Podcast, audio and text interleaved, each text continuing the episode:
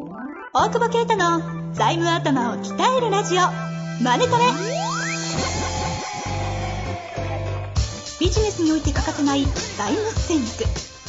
ポッドキャスト財務頭を鍛えるラジオ。マネトレでは？財務のスペシャリストである税理士の大久保啓太が経営者をはじめビジネスパーソンが知っておくべき財務やお金に関わる情報をちょっと辛辣ながらも分かりやすく解説します。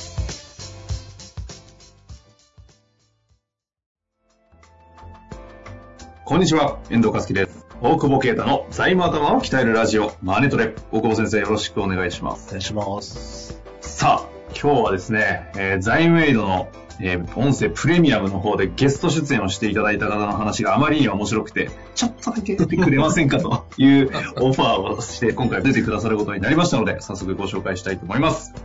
えー本日のゲストは、境目研究家 BFI 代表、雇わない株式会社の取締役の、えー安田義雄さんにお越しいただいております。安田さん、よろしくお願いします。よろしくお願いします。お願いします。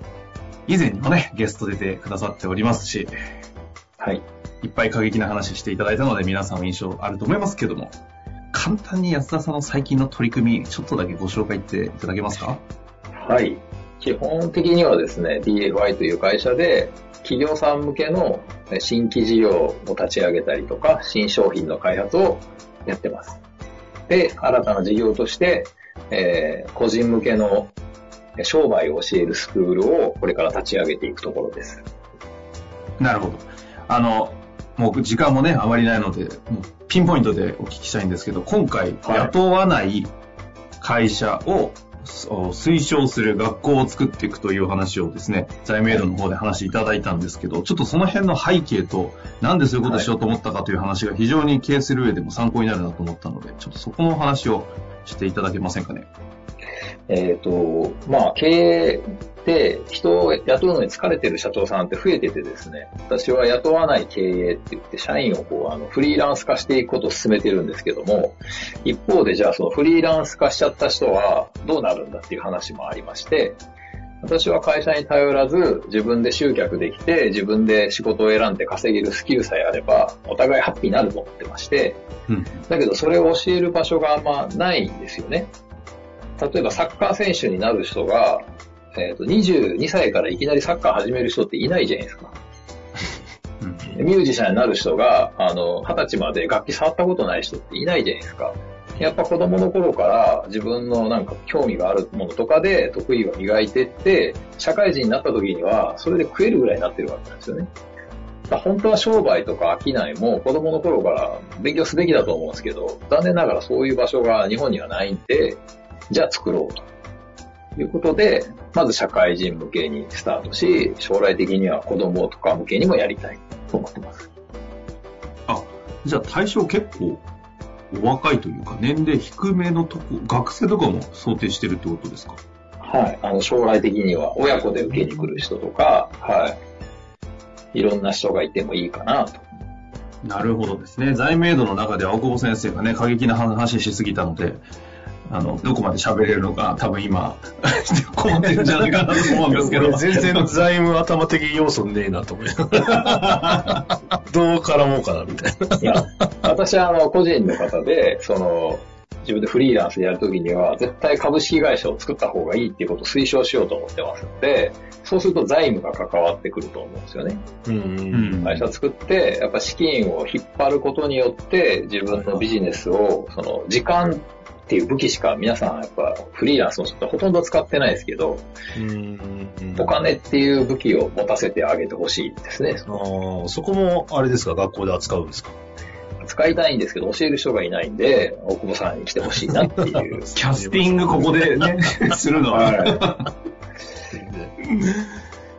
そう、でも本当にね、いや、そうやって力をつけていくしかないですし、逆に力ある子は囲い込めないから、まあ、まさに今、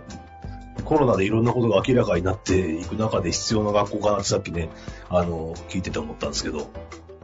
そうですね。自分の、まあ、あの、得意とするところで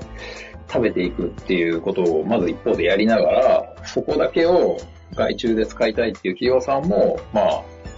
パフォーマンスが上がるし、お互いにメリットあるかなんか資格、昔はそれが資格しかなかったのがビジネス全般に当てはまるようになったみたいなイメージですよね。なんか分かりやすく僕らだって税理士とかの資格取って、まあ、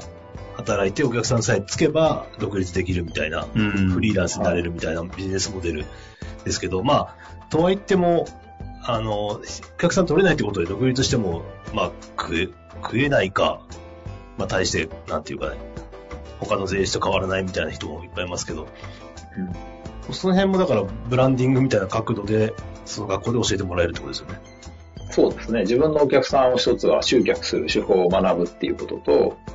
あとは、あの、同じような方がいっぱいいますんで、お互いコラボレーションして、一人で自分の商品だけ一人で売るんじゃなくて、三人で一つの商品作って三人がかりで売るとか、はいはい。そういうことを進めていきたいんですよね。面白いな、確かに。うん確かに商品開発と集客っておっしゃってましたもんね、ポイントは。それさえできれば、どこ行っても食べていけますんで、で、今までは結構あの会社に所属してない人は信用できないみたいな、あの、そういう税理士さんとか弁護士さんを除けばですよ。うん。そういう時代でしたけど、逆に今外食店でもチェーン店よりは、個人の人のお店行って食べたいっていう人が多いじゃないですか。はい同じように、あの、会社所属しているわけのわかんない、なんか、デザイナーじゃなくて、個人の名前でやってる人に頼みたいとか、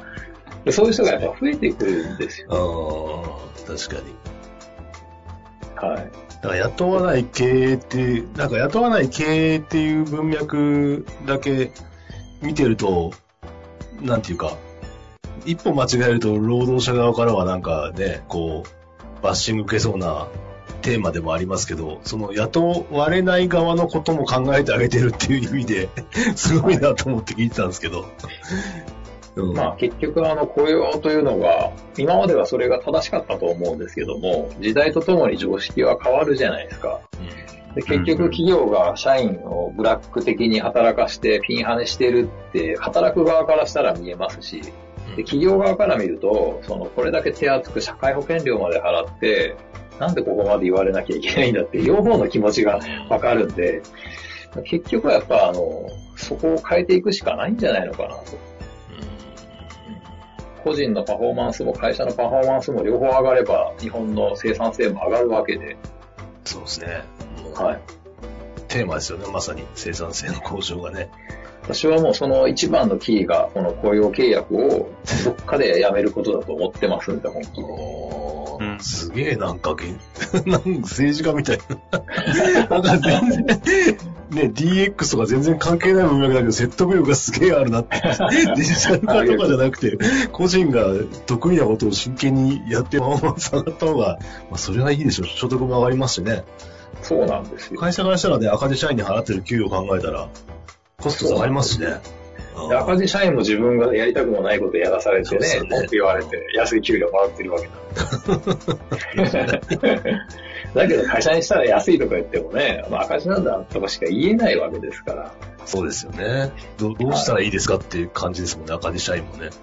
でも辞めないですしね、逆に。辞めさせられないし。辞めて稼げないと思ってるから辞めないんで稼ぐ方法さえ、うんそうなんですよ。そんな難しくないんですよ。なんかあれですね、あの、後進国支援みたいな感じですね。魚の釣り方を教えるみたいなね。いや、ほんとそうですよ。魚いないところで餌もつけずにね、糸垂らしたって釣れないじゃないですか。うん。でも魚が集まる場所行って適切な仕掛けでやれば、まあ釣れるわけですからね。うん。それを教えてくれる場所がやっぱなさすぎたってことじゃないですかね。大久保先生の、あの、リスナーの方に、結構経営者は当然多いんですけど、いわゆるその独立しようか悩んでたり、以前も質問で、あの、独立したんですけど、株式会社化した方がいいですか？みたいな質問とかあったりしたんですよね。うんなので、もう、もろにその辺の回答として、安田さんが今回やる雇わない株式会社のパッケージ、学校は、まあ別々の会社でやってるんですけど、雇わない経営と雇われない稼ぎ方はセットだと思ってますので。でもあれですよね、雇わない経営をやりたい会社が、雇わない子に雇われない学校に行かせるってこともいいわけですよね。それはもちろんいいと思うんですけど、ただやっぱり個人で会社にこうお金出させるんじゃなくて、ああ、はいはいはい。自分でお金出さないとできるようにならないんじゃないかって気がしますけどね。う。うんんそういう意味じゃだって破格ですもんね。や安いですもんね。そうね個人が出。せるような金額になってるから。と思いますけど。うんはい。やっぱりあの自分のなんか生きていくスキルっていうか、まあ商品とか自分のために集まってくるお客さんとの出会い方とかをちゃんと真剣になんか学んだ方がいいと思うんですよね。うん。やっぱりこういい会社に入るための勉強しかみんなしてないんで、確かにね。はいまあ、あの稼ぎ方っていろんな種類があるんで多分私はこういうやり方やってますけど、いろんな人がこれから学校を作るんで、あの自分がやりたいことを学べばいいと思いますけど。うん。うん投資を学ぶのも一つの手ですしね、あの企業の M&A を学ぶのも手ですし、まあ私は商品開発と集客を教えるっていう、そういうやり方です。まあちょうど時代の流れ的にも、このあたり本当に、私だみたいな人いっぱいいる気がしますのでね、リスナーの方で興味ある方は、とにかくまるっと安田さんのサイトを見ていただくと、雇わないパッケージも、会社の方、学校の方、書いてあると思いますので、本ぜひチェ当にックを。本当に？なんかありますよね。はいリンク貼ってあるでしょ。は貼ってます、貼ってます。なんですよ。わかわかんなかったら私にあの、Facebook で友達申請してください。気軽。気軽 これがまさに集客のやり方ですね。まあ、というわけで話が面白かったので出ていただきましたが、あの、ぜひ財務エイドの方もありますので、あそちらの方も興味ある方は聞いてみてください。というわけで、今日のところ終わりたいと思います。またなんか2、3年後安田さんぜひお待ちしてますので。はい。お待ちしてます。というわけで、安田さん、大久保先生、ありがとうございました。ありがとうございました。ありがとうございます。本日の番組はいかがでしたか？番組では大久保携帯の質問を受け付けております。ウェブ検索で「税理士カラーズと入力し検索結果に出てくるオフィシャルウェブサイトにアクセス。その中のポッドキャストのバナーから質問フォームにご入力ください。またオフィシャルウェブサイトでは無料メルマガも配信中です。ぜひ遊びに来てくださいね。